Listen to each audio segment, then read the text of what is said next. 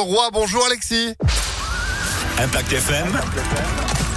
Le pronostic épique. Salut Phil, bonjour à tous. C'est un joli quintet plus qui nous attend aujourd'hui. Un groupe 3 des 13h55, le grand national du Trop Paris Turf qui aura lieu à Mokanchi. 16 partants, 3 échelons de départ, dont le premier que nous allons privilégier dans notre pronostic du jour, avec le numéro 7 qui peut s'imposer Falco d'Avaroche, piloté par Eric Raffin.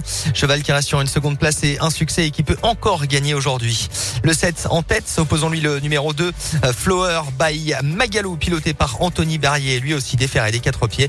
Et ensuite, le second favori des bookmakers c'est Goéland Daufort.